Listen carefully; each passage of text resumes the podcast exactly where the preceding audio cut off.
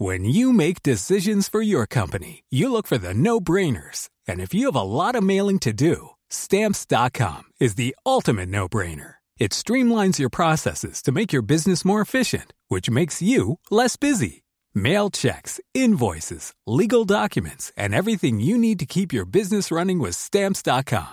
Seamlessly connect with every major marketplace and shopping cart. Schedule package pickups and see your cheapest and fastest shipping options from different carriers. With rates up to 89% off USPS and UPS rates. And with the Stamps.com mobile app, you can take care of mailing and shipping wherever you are. Make the same no-brainer decision as over 1 million other businesses with Stamps.com. Sign up with Code PROGRAM for a four-week trial, plus free postage and a free digital scale. No long-term commitments or contracts. That's Stamps.com.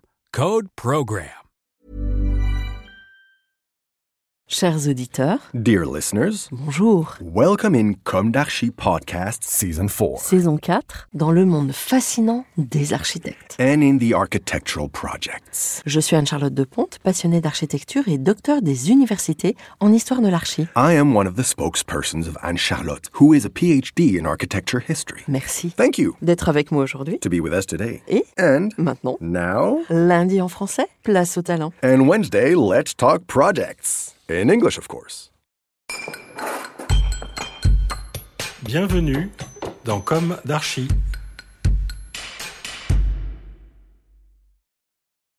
Chers auditeurs, ravis de vous retrouver aujourd'hui en compagnie de Cédric Petit-Didier et Vincent Priou, architectes associés de l'agence d'architecture déjà bien identifiée, Petit-Didier Priou.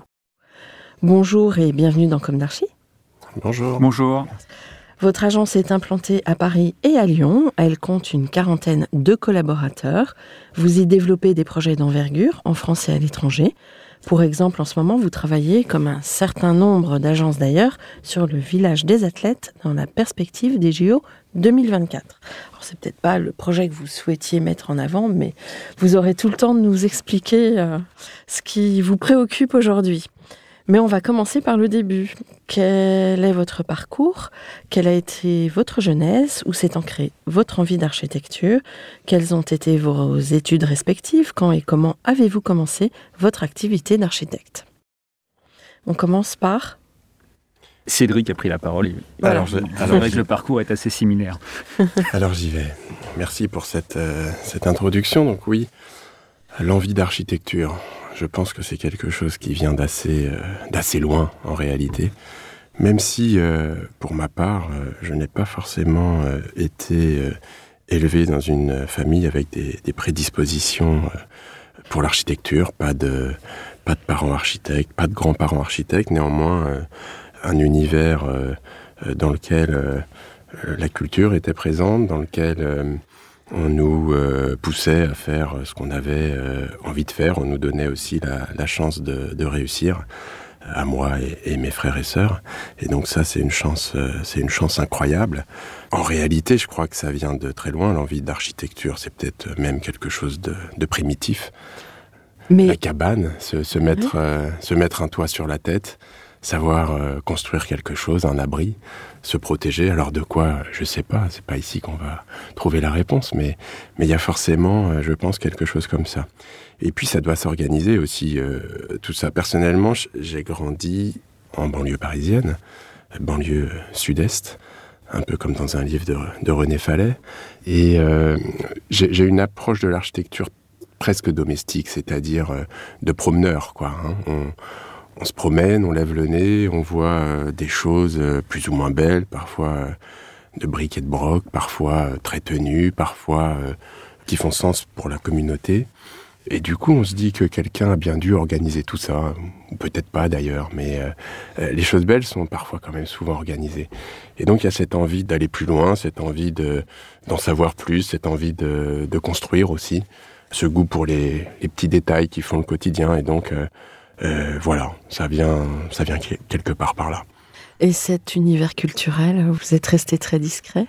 On en savoir un Euh, petit non, peu c'est- un, je veux dire, c'est une éducation en fait. C'est euh, le goût de des livres, du spectacle, le goût de de la découverte en fait. C'est l'idée que l'idée d'être curieux aussi, le goût du le goût du voyage, euh, d'essayer d'aller chercher des, des réponses peut-être ailleurs et puis de, de rien s'interdire dans la vie.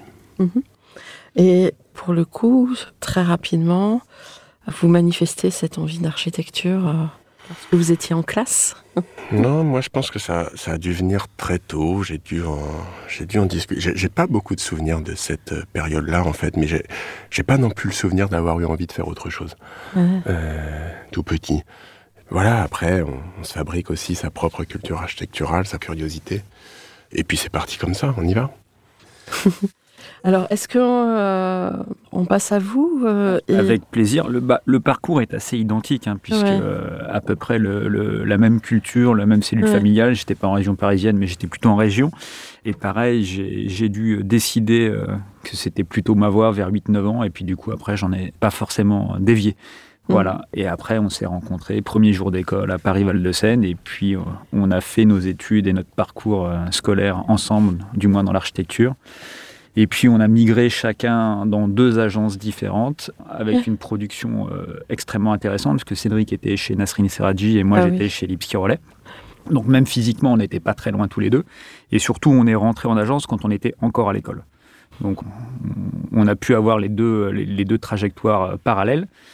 Et puis on, on est resté finalement entre un an et demi et deux ans chacun dans les agences et on a eu la chance d'être invité à un premier concours à Lyon ouvert aux jeunes agences avec un thème euh, absolument génial qui était comment habiterez-vous demain. Et donc on a été sélectionné à, à participer à ce concours, on a passé le premier tour avec une dizaine d'agences et puis après on a été sélectionné, on n'était plus que trois et on a gagné ce concours, ce qui nous a fait démarrer euh, notre carrière de jeune architecte puisqu'on a eu la spécificité de gagner ce concours à 24 ans. Et donc ça aboutissait à une commande? Oui, on a eu une commande, les premiers 50 logements, et qui ensuite, du coup, nous- on a été invité à un deuxième concours, toujours en région lyonnaise, pour un, un bailleur social, avec un thème sur le logement intermédiaire, concours qu'on a également gagné et qui nous a ouvert une commande d'une trentaine de logements. Et donc, on a commencé par deux projets de 50 et 30 logements, euh, voilà. À votre avis, qu'est-ce qui vous a fait gagner? Plusieurs choses. Euh, on a eu le débrief quand même du jury. Euh, la question, elle était assez précise et assez ambitieuse. Comment habiterez-vous demain? Et donc, il y avait en fait une, une ambition euh, prospective. Et donc, euh, il fallait euh, proposer quelque chose d'assez nouveau, tout simplement. Et aussi d'assez euh, ancré. C'était en deux thèmes. Il y avait d'abord euh, un thème urbain et une, approche urbaine sur euh, comment composer des, îlots, puisqu'on était sur une zone en renouvellement urbain, et donc euh, des, des bars étaient démolis, et il fallait proposer un petit scénario urbain. Et on a tout de suite parti sur euh, l'idée de, ne pas euh, reproduire un système euh, justement trop marqué, mais de permettre dans les différents îlots d'avoir une variété de morphologie urbaine, de typologie des plots, des petits bâtiments, des petites émergences, etc. Donc l'idée que, que la ville, elle n'est pas uniforme, mais elle est plutôt faite de ces hétérogénéités. Donc ça, c'était la première approche. Et dans un deuxième temps, il fallait qu'on développe un de ces îlots. On a, on a développé l'idée que le, le- pour vivre dans, dans, du- dans un bâtiment collectif, il faut aussi se sentir euh, chez soi, un peu à la manière d'une maison individuelle. Et notamment, une partie du, du projet, on avait appelé ça les maisons plateaux. C'est-à-dire, euh, qu'est-ce que c'est une maison en fait? Euh, On y a répondu de manière un peu, un peu directe, quatre faces libres et un espace extérieur. Et, un, accès, privilégié. et un accès voilà, individualisé. Donc on a mis euh, le, noyau de desserte au centre de, ces petits plots, de ces petits bâtiments. Un étage, un logement, quatre faces libres. Donc on arrive comme ça euh, au centre de, de son logement. Et puis euh, des grandes terrasses, d'ailleurs, qui marchent un peu comme des jardins d'hiver. une dizaine, quinzaine de mètres carrés, je crois. Et donc c'était un peu tous les ingrédients finalement de la maison individuelle, mais rapportés dans le collectif. Et donc ça, ça a été jugé comme, euh, bah, comme digne d'intérêt, et puis euh, surtout comme une, une sorte de, de, de- oui, de solution possible sur comment habiterez-vous demain, c'est-à-dire euh, l'idée qu'il va bien falloir vivre ensemble dans des milieux denses, urbains, mais en même temps, il faudra rien abandonner au thème de, de l'intimité, au thème de, l'individualité. Alors c'est des sujets dont on parle beaucoup en, en ce moment. hein.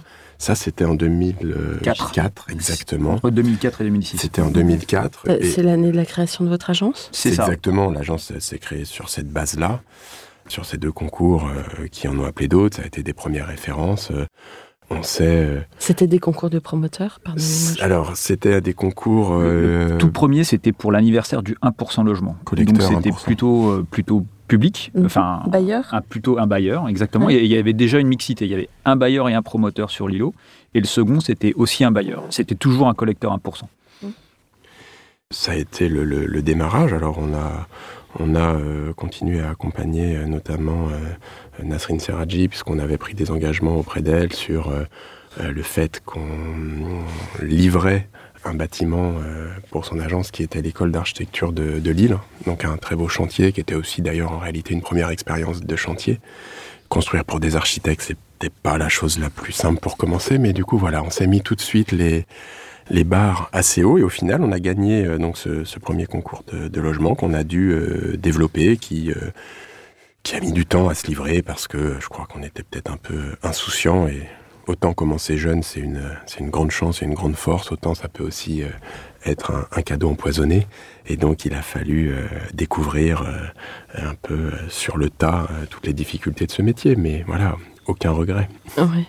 Moi, vous étiez mis dans le bain euh, directement. Exactement. Absolument, on a su euh, d'ailleurs, Efficacité. euh, bien sûr, on a su le retour du jury où, où il y a une vraie volonté. Alors il y avait des, des gens comme euh, comme Ariel Amasmouji, comme euh, Catherine Furet, comme euh, Pascal Gontier, je crois, Jean-Paul Viguier, le maire de Lyon. Enfin voilà, c'était un jury assez impressionnant pour des jeunes architectes et euh, on a su que certains ont, ont fait le ont fait le forcing parce qu'ils avaient vu dans cette proposition euh, euh, une innovation architecturale qui répondait parfaitement euh, au thème qui était proposé. quoi. Alors, euh, presque 20 ans ont passé. Pas tout à fait, mais ça arrive. Presque. L'une de mes questions récurrentes dans Comme d'Archie est est-ce qu'aujourd'hui vous avez le sentiment d'avoir accompli ce que vous imaginiez à la sortie de l'école? Alors, on- on a, on a- quand on est sorti de l'école, on n'avait pas forcément d'ambition particulière. On s'est un peu laissé porter et, et le fait est, c'est que ça a plutôt pas mal marché dès les premiers. On a trouvé la vie très facile, on a fait deux concours, on a gagné les deux. Après, on a commencé à apprendre à perdre. Euh, et, on a, comme disait Cédric, on a mis beaucoup de temps euh, à, rebondir et à, intégrer tout ça en étant très jeune. Et aujourd'hui, on est plutôt content du parcours puisque, en fait, on évolue au fur et à mesure des projets. Et ça, c'est plutôt pas mal. On n'a pas forcément d'objectif particulier.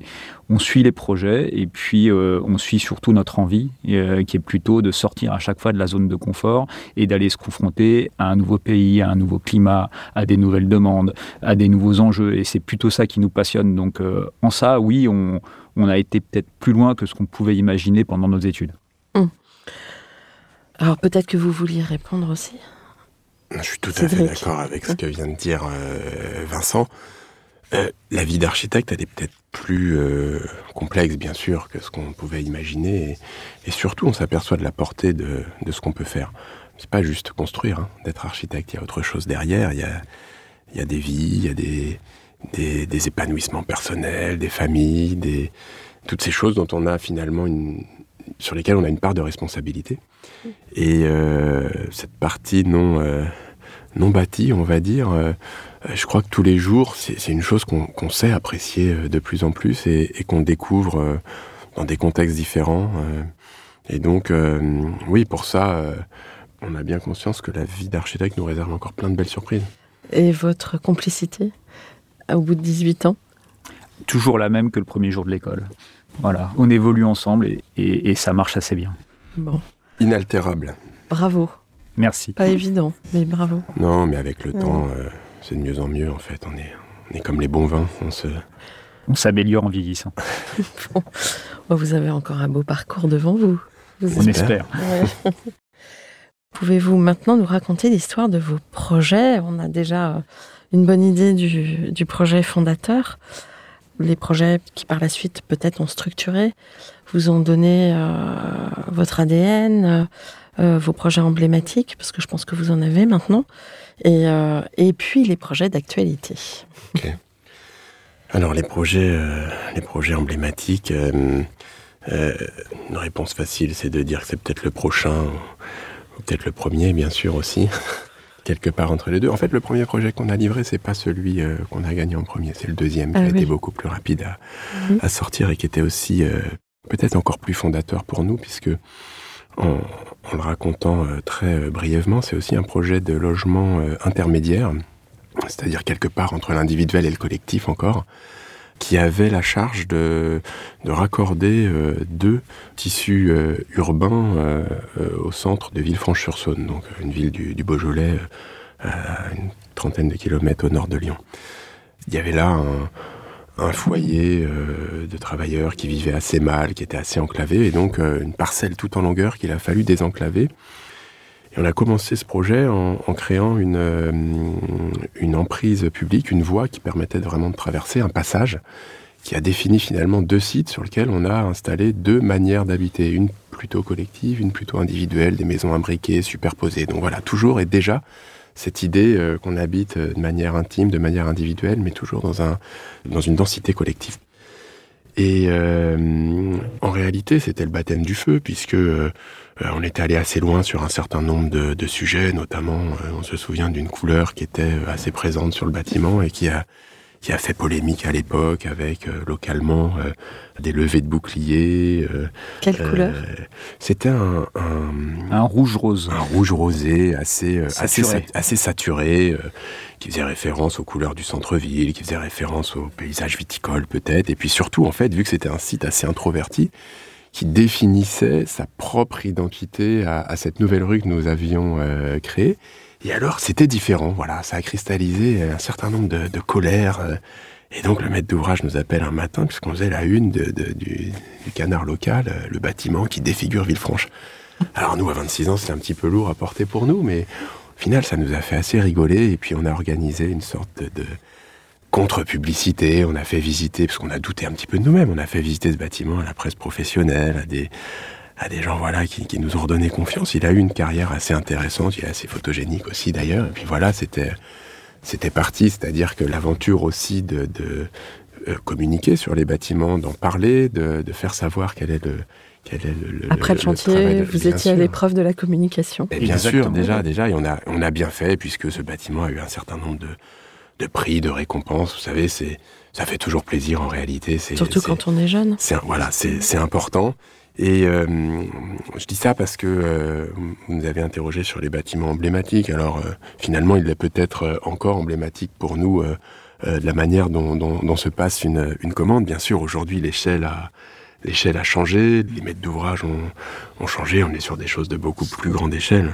Peut-être tu veux dire un mot Bah, de a- deux trois projets d'actualité. Il y a eu le premier projet parisien qui était euh, la ZAC Boussico, euh, avec Next City, qui était notre premier projet de promoteur hein, dans Paris. Donc ça, ça a été aussi fondateur. hein.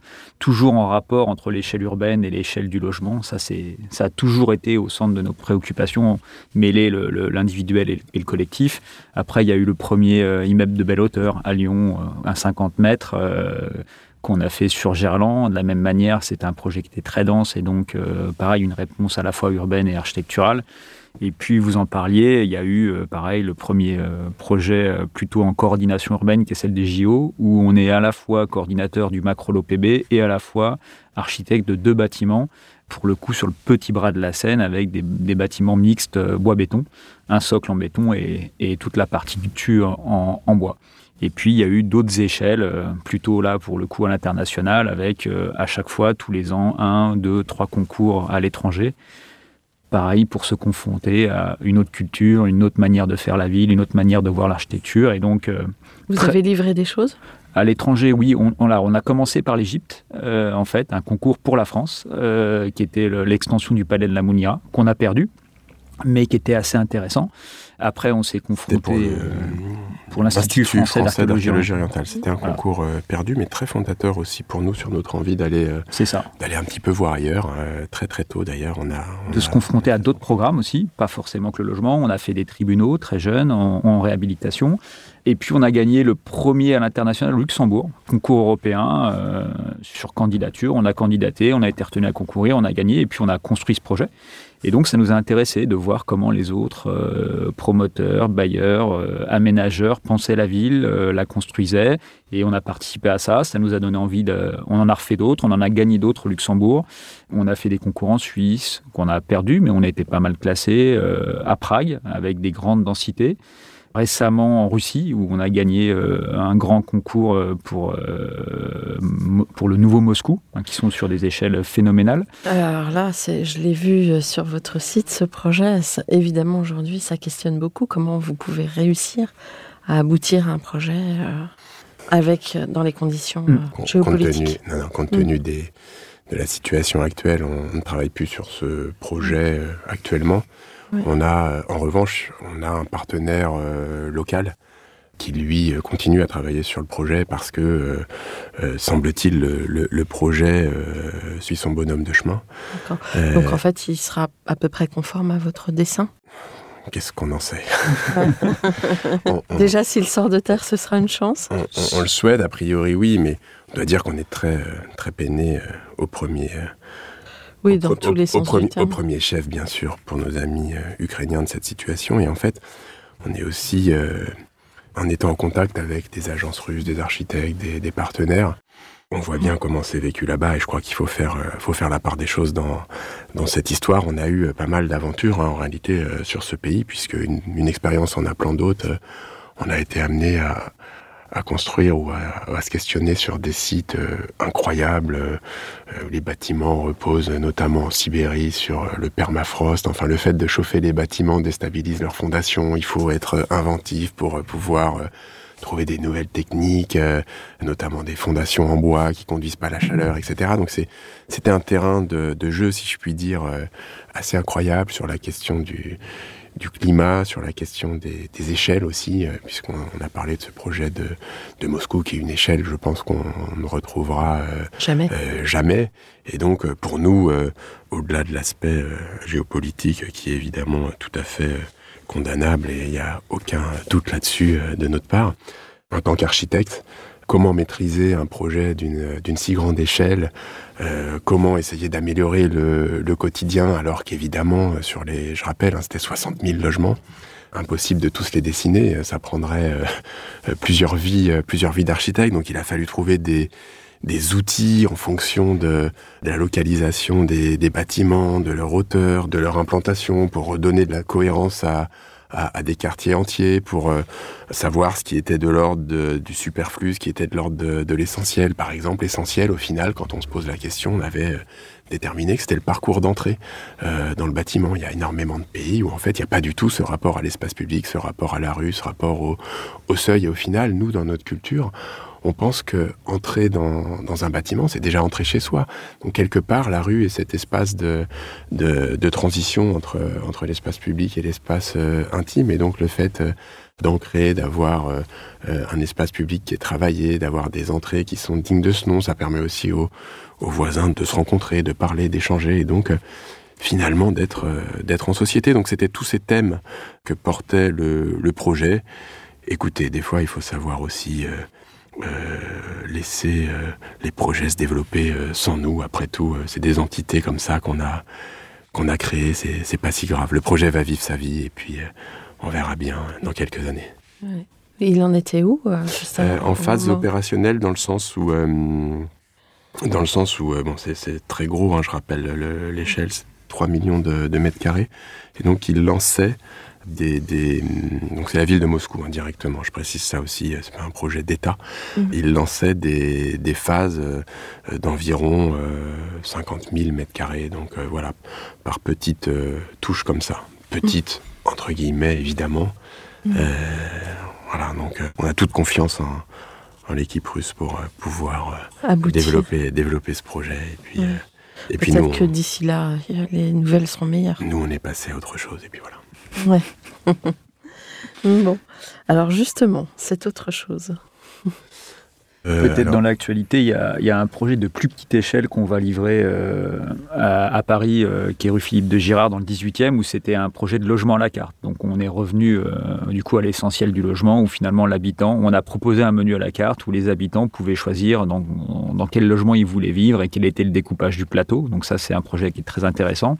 Et puis là, on travaille sur quelques projets un peu plus grande échelle, où avec beaucoup de mixité, on va livrer un projet mixte à Villeurbanne où on a une superposition de programmation entre de l'activité du bureau et du logement. Et puis là, quand on travaille sur le projet du millénaire, pareil, qui mélange à la fois des parkings silos, euh, des bureaux et, euh, et, une émergence de logement. Donc beaucoup, beaucoup de projets mixtes en ce moment à l'agence. Je crois que c'est aussi une tendance générale. Oui, oui. oui. La ville de Caen euh, souhaitait euh, honorer son millénaire, donc 1000, 1025. 1024, 1025, 1026, on ne sait pas très bien quand a été créé quand, mais en tous les cas, voilà, ça, ça va arriver bientôt le millénaire, et donc souhaitait honorer son millénaire par un bâtiment emblématique, donc exactement dans la perspective du, du bassin Saint-Pierre. Bâtiment très visible et on, on, a fait ce projet de manière assez peu euh, conventionnelle, conventionnelle puisqu'on l'a fait en partenariat avec euh, la ville et la maîtrise d'ouvrage et c'est un concours qu'on a gagné sans image juste sur, euh, sur quelques idées, quelques promesses et, euh, et une méthodologie de travail. Absolument. Et donc, je dois dire, c'était très réjouissant et en même temps très compliqué parce qu'on est tellement dans un monde qui s'appuie sur, sur l'image et c'est quelque chose qui bloque en fait tout le monde, y compris les architectes, y compris les, les villes, les clients. Ça a son avantage parce qu'au moins on parle d'un projet au milieu de la table et puis on peut le critiquer, le déformer, le tordre, le faire évoluer. Mais là, on n'avait rien. Et donc, ça a mis un petit peu de temps comme ça à, à, naître. Vous avez réussi à, à, tisser des liens de confiance? On a tissé des liens de confiance parce qu'en fait, on, on s'est basé, euh, ça faisait partie de nos méthodologies, on avait mis euh, euh, au point six ateliers pendant lesquels on aborderait euh, plutôt les thèmes du projet plutôt que sa formalisation. On s'était dit que la formalisation viendrait après, et en fait, ça a été l'occasion euh, d'échanger, d'écouter, euh, de proposer, mais de pas formaliser un, projet. Et donc, c'était assez intéressant puisque chacun autour de la table pouvait se faire une idée du projet. Il nous est revenu bien sûr de formaliser, de formaliser cette idée à, à, un moment donné, mais étiez déjà dans la concertation? C'est une concertation euh, restreinte, hein, puisque c'était avec, euh, pour le coup, notre client, donc une sorte de co de co-conception en quelque sorte, euh, exercice intéressant, chronophage, mais, euh, mais passionnant. Et euh, vous voyez, des idées, par exemple, qu'on aurait peut-être eu du mal à proposer euh, seul, c'est le fait que le bâtiment le plus haut accueille un morceau d'espace public en son sein. C'est des montages assez compliqués juridiquement de faire venir euh, du public dans une partie d'un bâtiment euh, d'habitation, mais l'endroit est tellement exceptionnel qu'à un moment donné, nous, on a voulu le, rendre, euh, le rendre au public et enfin permettre aux, habitants de, de, de, pouvoir avoir ce point de vue, de pouvoir finalement aussi admirer leur ville d'un peu plus haut, d'un autre point de vue. Et donc, voilà, c'est une idée qui a fait son bonhomme de chemin. On a on a tout fait euh, avec la ville pour pouvoir le rendre possible et c'est un permis de construire qu'on va déposer euh, allez, euh, fin d'année, euh, tout premier trimestre 2023. Voilà. Et pour une livraison? Eh ben, pour le millénaire. Finalement, ça va aller assez vite si euh, le permis est instruit rapidement. On espère. On espère. bon. Euh, une équipe d'une quarantaine de personnes, ça commence à, à compter. Comment est composée cette équipe? Alors, l'équipe, elle est répartie sur euh, deux sites qui ont une particularité, donc à Paris et à Lyon, c'est-à-dire euh, à peu près une trentaine de personnes à Paris, une dizaine de personnes euh, à Lyon. Ce qui est assez intéressant, puisque finalement, ça donne deux structures petites ou moyennes, et ça permet aussi de garder une échelle encore presque artisanale. Alors peut-être qu'on repousse le moment, où, où, tout ça va devenir un peu plus important, mais, euh, mais voilà, c'est un confort euh, d'écoute, un confort quotidien, une manière aussi d'être proche de chacun, proche euh, des projets. Euh, de manière très concrète, Jean-Baptiste Pierru, qui est un super architecte et qui euh, est directeur de l'agence de Lyon, qui chapeaute au quotidien euh, l'équipe et on est en contact quotidien avec lui. On, se voit bien sûr parfois à Lyon. Euh, Laurent Thierry qui euh, fait ce même travail euh, à Paris. Un pôle euh, chantier transversal sur les deux agences, dirigé par euh, Jean-Pierre Buisson.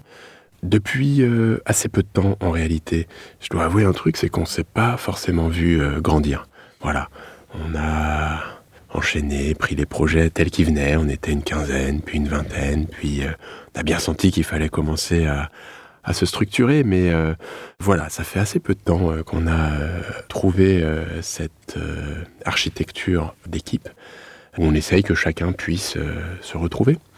Donc des gens qui vont être plutôt intéressés par les phases amont, conception, recherche, initiation de projet, des gens qui vont être beaucoup plus à l'aise sur les phases de développement des projets, donc la recherche de, détails, de matérialité, rendre possible l'idée initiale. Voilà. C'est un peu un mélange de tout ça. Euh, quelques personnes qui font partie des supports de l'agence, c'est important, c'est-à-dire euh, cinq ou six personnes qui ne sont pas architectes, bien sûr administratifs, euh, graphistes. important pour nous de soigner tout ce qui sort de, l'agence et qu'en fait la manière dont on met en forme soit un peu la, premier contact avec les, projets. Euh, infographiste aussi, euh, l'idée de maîtriser euh, l'image. Des gens qui nous accompagnent dans le développement, les appels d'offres, la réponse en fait, la prospection en quelque sorte, et puis, et bien entendu, la communication. On est dans, votre podcast qui s'appelle Comme d'Archi, et c'est un domaine extrêmement important, non pas que dans le sens faire connaître le travail, c'est très important, mais, mais aussi c'est un moyen de, de, se poser un petit peu, sur son propre travail, son propre parcours, réfléchir, mettre les choses en ordre, mm. trouver le lien entre les choses, expliquer, voilà, ça fait partie du, travail de, des architectes aussi. Vincent, quelque chose à ajouter? Non, pas forcément. Je pense que Cédric a assez bien décrit à la fois l'équipe, pourquoi on l'a faite, et, le niveau euh, d'équilibre auquel on est arrivé aujourd'hui qui nous satisfait euh, pleinement. Voilà et d'investissement aussi de nos collaborateurs sur l'intensité des projets qui est grande et qui est forte et, euh, et on les remercie aujourd'hui pour leur, pour leur active participation à, la démarche. Bon, alors bravo à l'équipe. Bravo.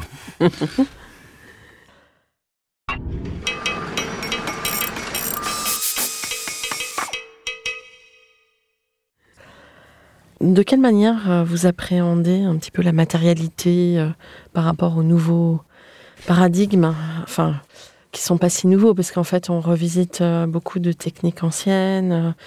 Vous parliez du bois, la mise en œuvre du bois, sur laquelle on revient aussi aujourd'hui, parce que il faut toujours penser au circuit court, même si c'est une réponse à l'empreinte carbone. Voilà, comment vous vous situez par rapport à toutes ces réflexions? On est, on est assez pragmatique dans ces réflexions. Euh, donc, pour nous, déjà, c'est le beau matériau au bon endroit c'est la base. Et quel matériau va servir le projet? Donc, euh, s'il faut un peu de béton, on met un peu de béton. Si on pense que le bois est le meilleur euh, compromis, on va mettre du bois. Et donc, en fonction de la localisation du projet, de sa composition et de sa complexité, on va travailler à la fois le projet et ses usages et à la fois la matière. On a beaucoup de projets aujourd'hui qui s'inscrivent dans une logique de bas carbone. On est sur un gros îlot à confluence avec Baumschlager et Berleux et Atelier de Ville en Ville. Et donc là, tout l'enjeu, c'était d'utiliser le moins de béton possible au bon endroit et d'utiliser, pareil, le bois au bon endroit. Donc plutôt sur les planchers intermédiaires, plutôt sur les balcons. Et donc voilà. Et les JO, c'est ça aussi. C'est qu'on a utilisé le béton euh, dans la zone euh, où il y avait des risques d'inondation. Et puis euh, quand on dépassait le risque d'inondation, là, on a utilisé plutôt le bois. Et donc c'est toujours la mixité des matières et surtout essayer d'être le plus rationnel possible pour utiliser le moins de matière possible. Et, c'est plutôt là dans les enjeux. Et dans la composition de projet, c'est aussi essayer de trouver la bonne implantation du bâtiment, les bonnes façades au bon endroit, les protections solaires plutôt passives. Et donc, par exemple, là, on va livrer aussi, on n'en a pas parlé, mais un bâtiment à énergie positive à Saint-Étienne ou sur un terrain de 600 mètres carrés, on va plutôt avoir plutôt 1200 ou 1600 mètres carrés de capteurs photovoltaïques. Et donc le bâtiment, il va produire plus qu'il consomme. Et l'idée, c'est d'arriver à, la fin à zéro charge énergétique pour le futur occupant. Quitte à revendre. Euh, voilà, exactement. Le surplus. Et donc, il y a, pas mal d'expérimentations, même dans l'agence en ce moment, sur ces typologies de bâtiments. Un bâtiment labellisé Passivos à Grenoble, ce bâtiment à Saint-Étienne, euh, les bâtiments euh, très bas carbone sur la ZAC Confluence avec des usages mutables, notamment sur les bâtiments universitaires qui peuvent muter dans le temps la mutation sur les logements et puis bien entendu la réhabilitation puisque aujourd'hui si on peut se servir du déjà là c'est une des premières manières d'aborder la, construction. Et donc euh, on l'a fait par exemple sur le tribunal de, commerce de Lille où on a réutilisé un restaurant d'entreprise pour en faire un tribunal de commerce. Euh, on le fait actuellement sur un hôtel en plein Paris où on restructure l'hôtel pour retrouver de la pleine terre euh, sur l'arrière et, retrouver une une structure urbaine un peu plus délicate. Et puis, on le travaille là sur des projets de transformation bureau-logement, ou pareil, intervention minimum sur l'immeuble de bureau pour donner une qualité maximum de, logement. Et donc tous ces sujets-là, pour nous, sont traités en parallèle et on essaye d'apprendre des uns et des autres pour, pour être le plus vertueux possible. Cette question de la matérialité, quelque part, ça donne une légitimité incroyable au, projet, ça lui donne sa force aussi. Ce que Martin Steinmann avait théorisé et appelé la, forme forte, c'est en, quelque sorte ce qu'on s'applique à nous-mêmes, l'idée que la, forme des bâtiments, leur matérialité, leur, euh, leur rigueur en quelque sorte, ce sont des fondements inamovibles qui vont permettre aux bâtiments d'échapper à, un peu à toute forme de déformation, de hum, mercantilisation, de d'appauvrissement, d'amoindrissement par euh, parfois la machine, les commanditaires, euh, les villes, les différents intervenants. Et donc, c'est en ce sens que le bon matériau euh, au bon endroit, c'est une attitude qui nous a toujours guidés et qui, en plus aujourd'hui, avec une exigence environnementale toujours plus poussée, doit absolument écrire l'avenir de, de, nos bâtiments. Mm-hmm. Alors justement, l'architecte est amené à projeter sur un temps long, et vous en avez parlé dès le début du podcast. Qu'est-ce que vous vous dites euh, chaque matin au démarrage de votre journée pour continuer à tracer le chemin dans un environnement très anxiogène pour nous tous? Et peut-être quel éclairage donneriez-vous à tout à chacun pour appréhender ce monde? Puisque vous avez justement cette capacité, ce challenge de l'imaginer pour demain nous, on voit les choses évoluer de manière euh, finalement assez euh, positive, dans le sens où, euh, bon, c'est notre nature aussi, hein, vous avez compris, d'être assez positif. Évidemment, le monde va mal, évidemment, on se projette sur une hausse de la population, on ne sait pas comment on va pouvoir loger tout le monde. évidemment, des crises incroyables liées, liées au climat, liées aux ressources des migrations euh, très dures, des, conditions de d'habitat qui vont euh, euh, probablement se dégrader, avec lesquels il va falloir composer ou sur lesquels il va falloir proposer quelque chose. Ça, c'est une réalité. Mais il faut aussi garder espoir, puisqu'en fait, on a, nous, une toute petite expérience, hein, ça fait près d'une vingtaine d'années, mais on voit quand même les choses évoluer, les choses, les choses changer. chacun prend sa part de responsabilité hein, dans ce monde. On ne sait pas très bien d'ailleurs si ça va fonctionner, mais aujourd'hui, il n'y a personne qui regarde de côté et qui fait semblant de ne pas voir qu'il faut changer euh, nos, manières de faire. Donc ça, on trouve que c'est quand même assez euh, positif et ça nous donne euh, aussi une formidable raison d'y croire. nous, en ce qui nous concerne, on regarde tous ces changements avec attention et puis on essaye d'y prendre notre part. Et c'est aussi un message qu'on véhicule dans notre propre, dans notre propre agence, dans notre propre équipe. Un d'ailleurs de nos trois mantras, si on peut dire, c'est de, dire à l'équipe, soyez innovants, soyez euh, manifestes, c'est un mot qu'on n'aime pas trop, qui est peut-être un petit peu galvaudé, mais, mais en tous les cas, défendez quelque chose dans les projets. Ayez des choses dans les projets sur lesquels vous, vous ne lâcherez pas, sur lesquels il faut se battre. Alors, c'est dur parce que des fois, on a envie d'en avoir beaucoup, on a envie de se battre sur tout, mais, mais en tous les cas, le rôle de l'architecte, c'est de tenir. On le voit bien avec la complexification des, intervenants euh, aujourd'hui euh, qui fabriquent la ville. Enfin, on se retrouve souvent avec euh, autour de la table des gens dont on ne sait même pas ce qu'ils font. Et donc voilà, donc c'est toujours agréable de, les écouter. Mais au final, on voit bien que c'est à l'architecte de prendre position, de synthétiser, de proposer. Et puis quand tout le monde est un petit peu lent, de taper du poing sur la table et puis d'emmener l'équipe. Donc, gardons absolument ce rôle central, prépondérant. C'est un des plus grands dangers en fait qui nous guettent en tant qu'architecte, c'est de se voir euh, enlever cette responsabilité-là. Et donc euh, euh, c'est un message aussi qu'on passe aux, confrères. Il faut absolument, mais on est tous d'accord là-dessus en fait. mais, ne pas lâcher. Il faut se battre pacifiquement, mais, mais se battre bien sûr. Et vous avez rencontré des cas de figure où, où vous avez dû céder l'exécution et pour le coup avec des résultats derrière qui n'étaient pas à la hauteur de, des attentes de l'utilisateur finalement. Oui, ça nous est déjà arrivé, bien entendu, comme à tous nos confrères.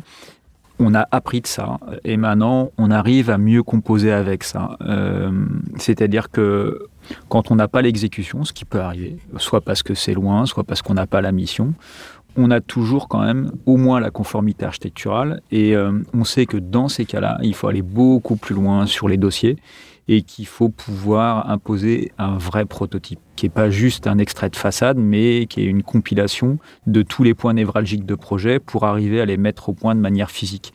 Et on sait que quand ça c'est bien fait, déjà, on va tenir la qualité et la promesse architecturale qui a été faite euh, pendant soit le concours, soit les études. Et donc, c'est, on est là encore obligé de s'adapter à, à, ce nouveau contexte, de ne pas suivre l'exécution. Bien entendu, on préfère la faire. Bien entendu, on préfère la tenir. Mais si ça doit nous échapper à un moment donné, il faut qu'on crée les conditions pour que ça se passe bien et que le projet y soit conforme. Et euh, qu'est-ce qui, à votre avis, euh, vous singularise vraiment quand vous êtes dans des concours et qu'est-ce qui fait qu'on vous retient? Ça c'est intéressant. Bon, déjà si on le savait, ça s'appellerait une, une recette.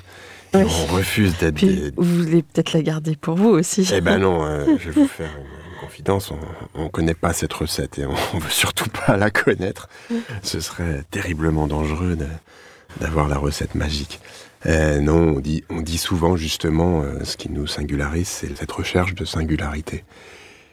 Par les ingrédients de Olivier, chaque euh, projet? Olivier Namias, alors j'ai plus le titre exact, mais il avait, il avait écrit un article euh, qui euh, parlait justement de la singularité euh, dans la production, euh, la recherche de la singularité dans, une production qui n'est pas une production de masse, bien sûr, mais enfin voilà, c'était ça qui dit en fait quelque chose de l'attention qu'on porte à l'usager, de l'attention qu'on porte au contexte, de l'attention qu'on porte aussi à la question qui nous est posée. On a une grande capacité d'écoute. On a la chance d'avoir, vous l'avez compris, plusieurs projets en cours. Et donc, on ne fait pas ou plus l'erreur de tout vouloir dire dans un seul et même bâtiment. C'est peut-être une erreur de, jeunesse qu'on a pu faire, mais enfin, euh, qu'un bâtiment porte euh, un thème ou deux et puis les emmène jusqu'au bout, c'est quand même euh, aussi une manière de réussir justement ces bâtiments. Et donc voilà, il y a une forme de, de justesse, je pense, euh, de pérennité euh, de la réflexion, pas forcément la pérennité, euh, on pourrait en parler, hein, de, de- des bâtiments construits, mais en tous les cas, une, manière de dire que l'idée initiale du bâtiment, on l'emmènera au bout et elle va perdurer aussi une fois que le bâtiment est, livré. Sur la question de la, la singularité, on nous dit aussi parfois, euh, Ah, c'est marrant, les bâtiments, ils se ressemblent pas forcément. Et, tant mieux, on le revendique.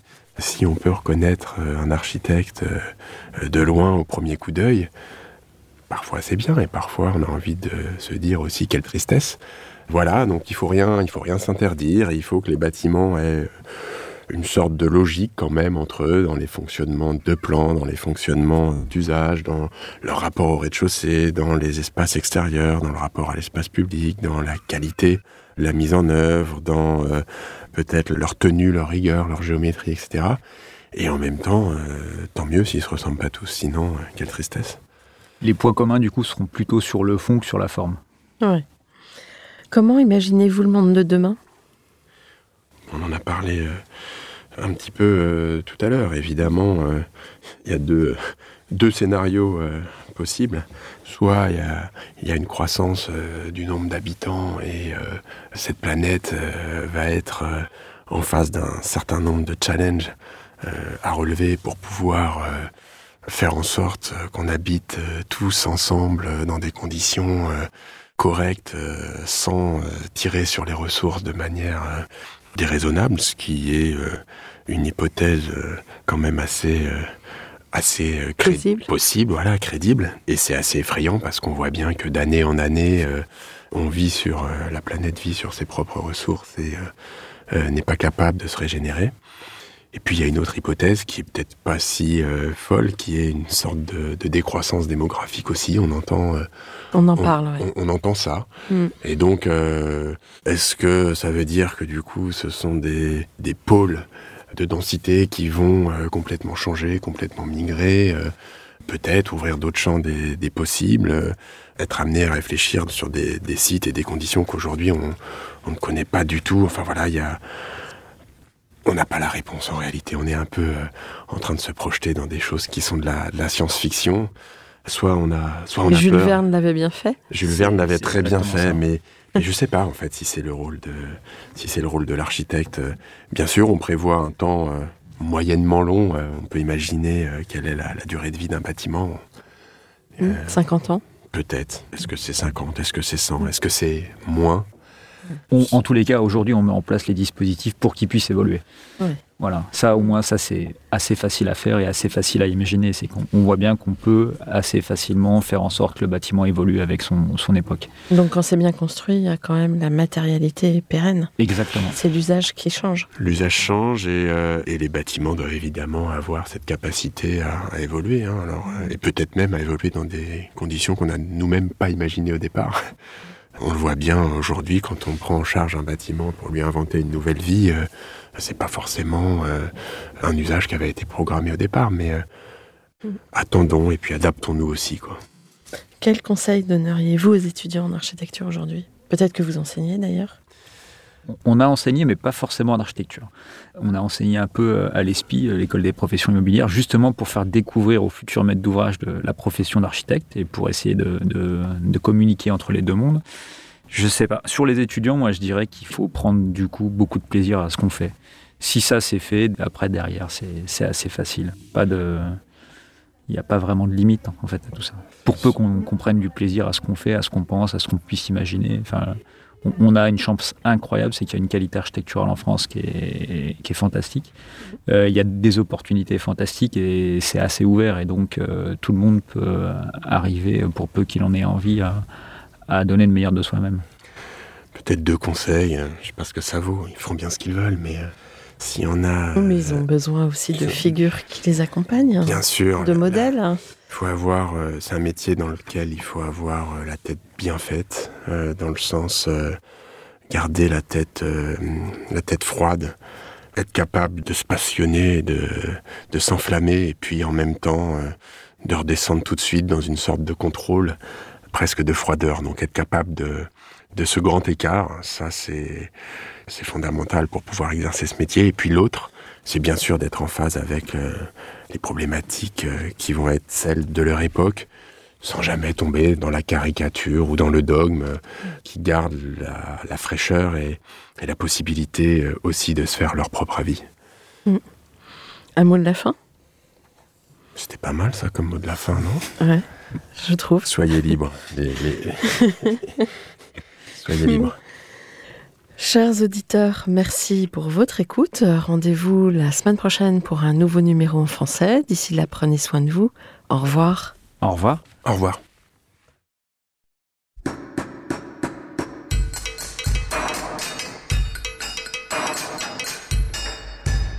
Chers auditeurs, merci pour votre écoute. Merci à Julien Rebourg, réalisateur, qui nous accompagne sur la partie son.